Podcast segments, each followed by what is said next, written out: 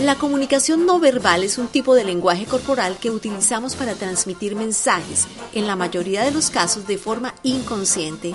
Incluye movimientos como la postura, la mirada, la forma de sentarse, de caminar y deja ver nuestro estado interior.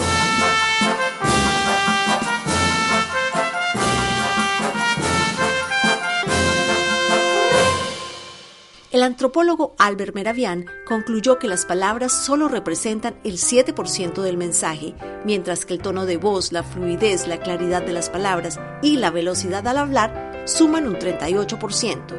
El gran 55% se lo lleva el lenguaje corporal y la imagen. El lenguaje no verbal expresa sentimientos como tristeza, alegría, enfado, indignación. Así, los gestos son el idioma universal.